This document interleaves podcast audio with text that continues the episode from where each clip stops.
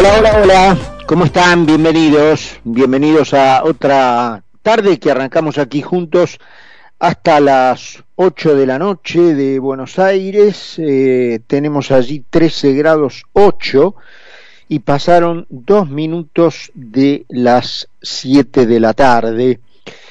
Mm, hoy otro día de convalidación, lamentablemente, de una tendencia cada vez más agudizada, cada vez más visible, cada vez más profundizada, em, de la cual ayer comentábamos uno de sus capítulos, esta evasión del presidente ayer en su visita a la criminal condenada Milagro Sala en Jujuy, evadiéndose de sus, de sus tareas en el gobierno en un momento en donde el país está prendido fuego. Y hoy hemos tenido otras dos, mm, otros dos pincelazos del presidente que eh, reafirman esta, esto que ya es harto, harto evidente y que desemboca en lo que luego vamos este, a dedicarle un par de minutos al redondear este comentario, en lo que son los dos rumores básicos que circulan en Buenos Aires alrededor de cuáles pueden ser las salidas posibles de este atolladero al que la señora Cristina Fernández de Kirchner, porque ella es la responsable de todo, ha llevado a la Argentina, ¿no? Em, el nivel de deterioro que en los 20 años en los que el kirchnerismo en el gobierno y desde fuera del gobierno en el interregno de cuatro años de Macri bombardeando y, e incendiando todo, eh, lo ha tenido en el centro de la escena política, ha sido tan profundo el daño provocado en todo aspecto psicológico, sociológico, cultural, educacional, no hablemos de lo económico y social, reputacional a nivel internacional, ha sido tal, de tal magnitud el daño causado por el kirchnerismo en los últimos 20 años, de los cuales cuando termine ese periodo habrá estado 16 en el gobierno y cuatro bombardeando al único interregno de signo contrario o de signo político diferente. Em, a ese atolladero nos ha llevado la señora Cristina Fernández de Kirchner. Probablemente nos hubiera llevado también su marido si no se hubiera muerto y aquella famosa fórmula del 4x4 que tenían pensada para quedarse eternamente en el poder, eludiendo la cláusula de prohibición reeleccionista de la Constitución, eh, también nos hubiera llevado, ¿no es cierto? Lo que pasa que con la vida truncada del expresidente, muchos hacen la comparación eh, contra lo que era el país cuando Néstor Kirchner lo deja eh, y lo que fue desde que su mujer se hizo cargo. Eh, y entonces muchos allí hacen la separación, una separación que intenta justificar en alguna medida parte del kirchnerismo, eh, asumiendo que, eh, entre comillas, la mala es Cristina, ¿no es cierto? Y que con Néstor era otra cosa. Néstor probablemente de no haberse muerto y repito, de haber continuado aquella fórmula del 4x4, hubiera llegado a los mismos resultados, ¿no es cierto? Porque la matriz dogmática que ellos traían de Santa Cruz y que importaron exitosamente imponiéndolo en la nación, era la misma. Entonces, sobre el final de este comentario redondearemos cuál puede ser la salida que se avisora en los mentideros políticos de este atolladero al cual nos ha llevado Cristina Fernández de Kirchner como la principal responsable de lo que está ocurriendo.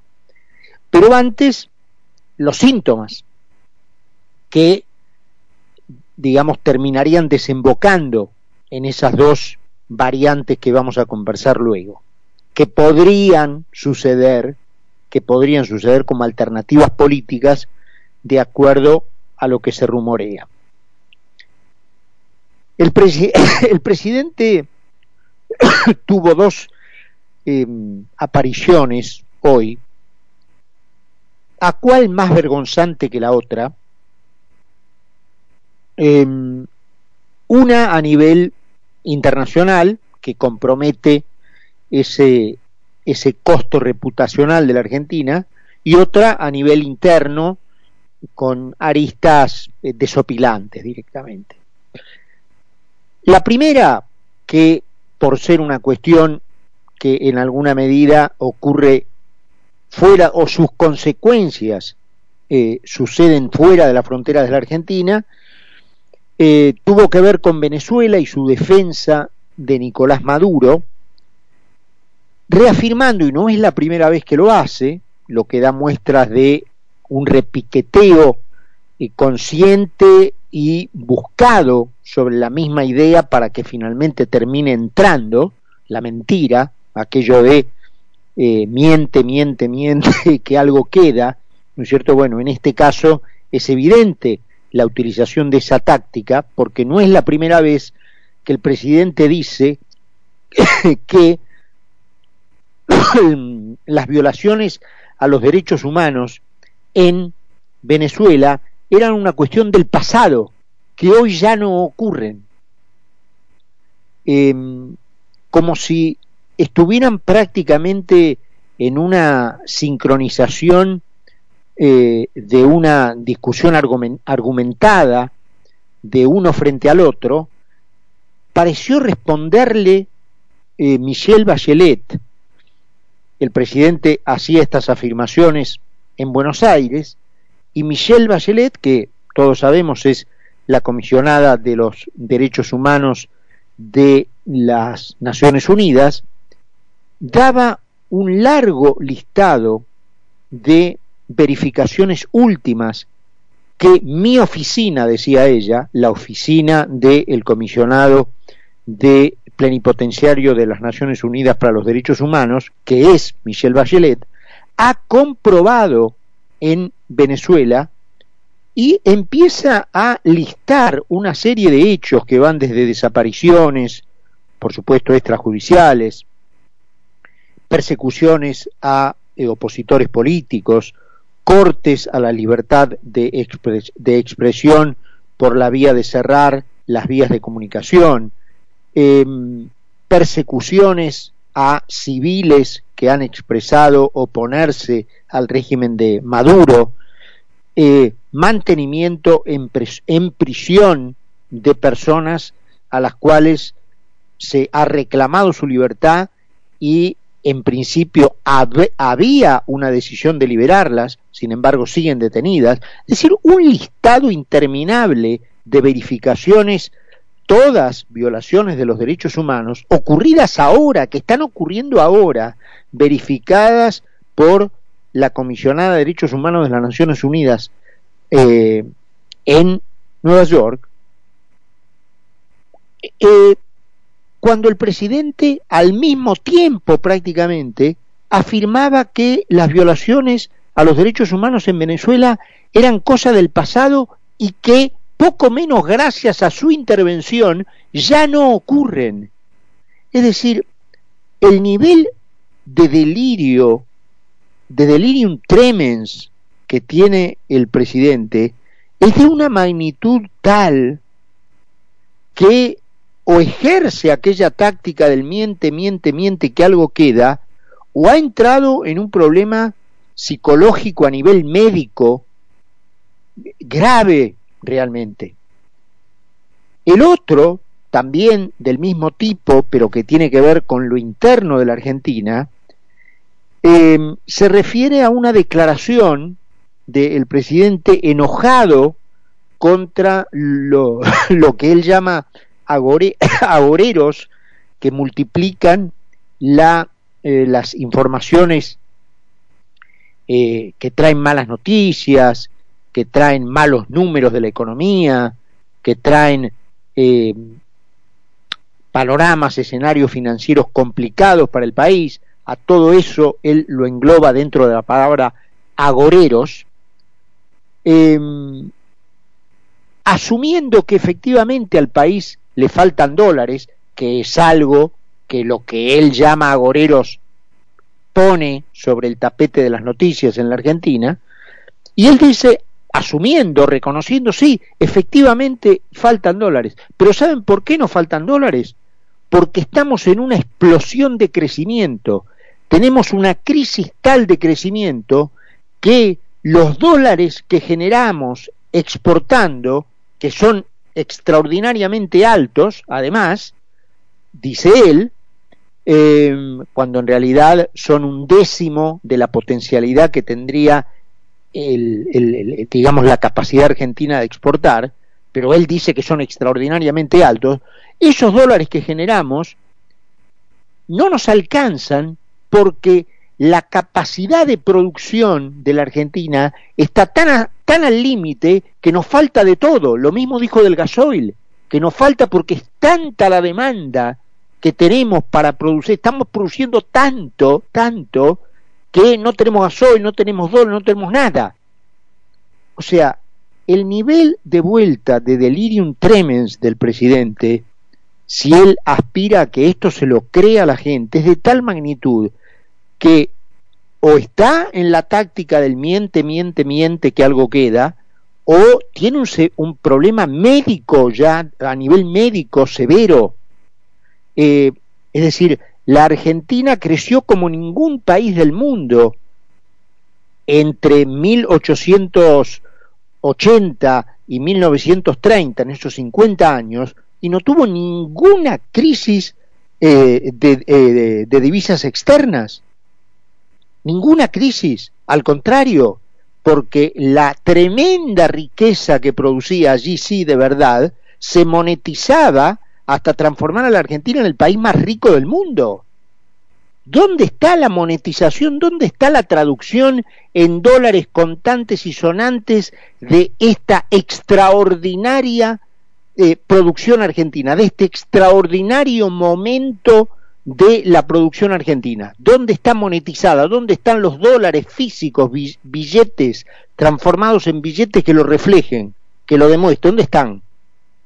Si es tanta la riqueza que estamos generando, ¿dónde aparece la cristalización monetaria en billetes contantes y sonantes de esa riqueza producida? ¿Dónde está?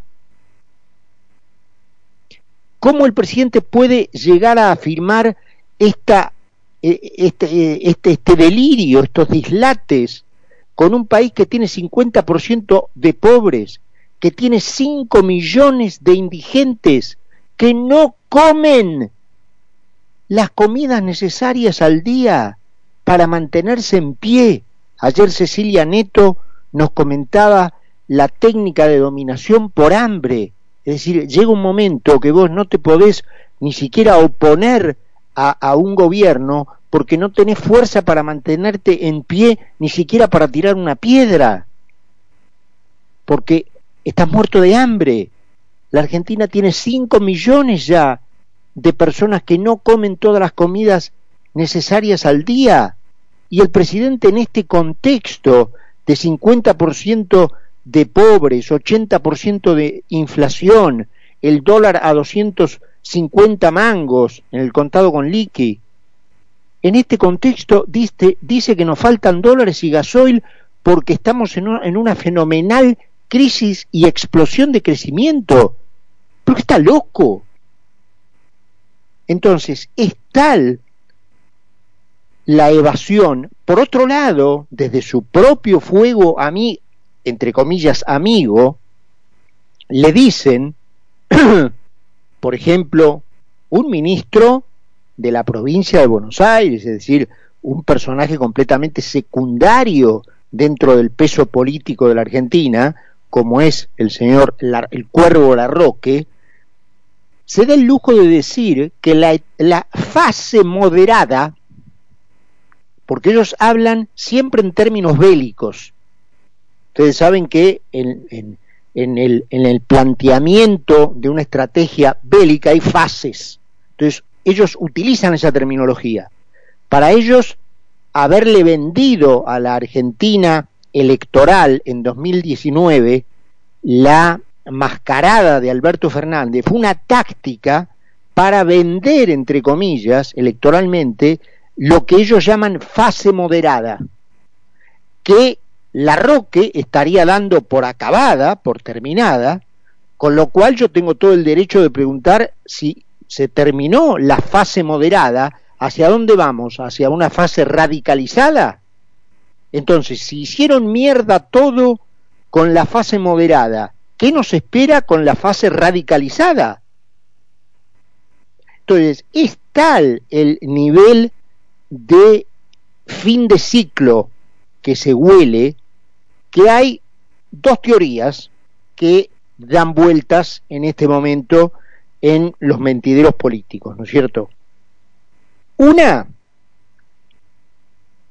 sería, porque obviamente el, el engranaje interno del frente de todos contra el presidente está, tiene personalizada en la figura de Martín Guzmán, esta gran parte de esta artillería, sería que eh, eh, Fernández finalmente se desprende de Guzmán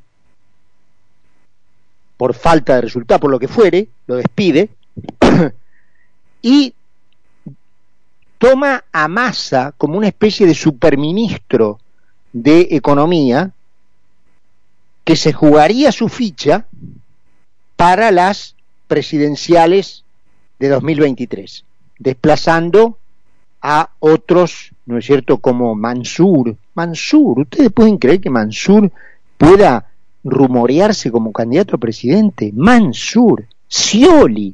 Bueno, eh, la cuestión es si Massa llega con el aval de la señora dueña de todo o no.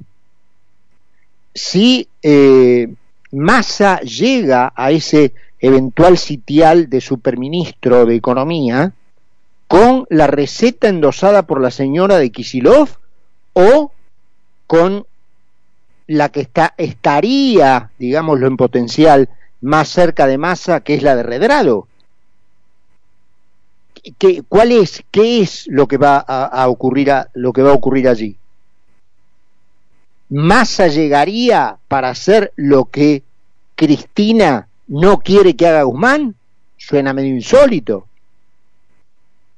Si Kirchner ya no quiere a Guzmán por tenerlo encasillado eh, una en un determinado parámetro, no va a aceptar que venga un masa o un designado por masa a hacer lo que ella ya critica en Guzmán. Eh, y en este escenario, Fernández quedaría como un, digamos, como una especie de, muñeco, que ya bastante tiene de eso, este, sin ningún, sin ningún peso. Y la otra es que el presidente se vaya, se renuncie y efectivamente deje el país directamente en manos de Cristina Fernández. Muy poco probable, porque las dos partes no quieren eso, eh, pero quizá no le quede otra. Esto es lo que se rumorea en los mentideros políticos. Así que, entre los delirios del presidente eh, y las em, cuestiones que tienen que ver, primero con evadirse de la realidad y luego eh, afirmar dislates que todo el mundo se pregunta si este muchacho está bien de la cabeza, eh, se desemboca en estas teorías. O un gobierno en donde Fernández quede como un muñeco este, ya definitivo, en manos de una gestión masa, o una salida directamente del presidente con eh, la Em, a ver, ¿cómo decirlo? La, la personificación de la verdad. Es decir, que la señora Kirchner se haga cargo de la presidencia, que hoy está en un sentido figurado, o sea, es lo que ocurre de facto, pero no está formalizado, que eso se formalice, y Fernández desaparezca y se quede con, digamos, su, su libro de memorias, su chofer y su jubilación de privilegio. Vamos a presentar el programa y estamos de regreso. Seguí con nosotros en Mira quién habla. Mira quién habla. Mira quién habla. Mira quién habla. ¿Sabías que cada donación de sangre puede salvar cuatro vidas? En los hospitales de la ciudad y en las campañas de donación se brindan turnos para donar de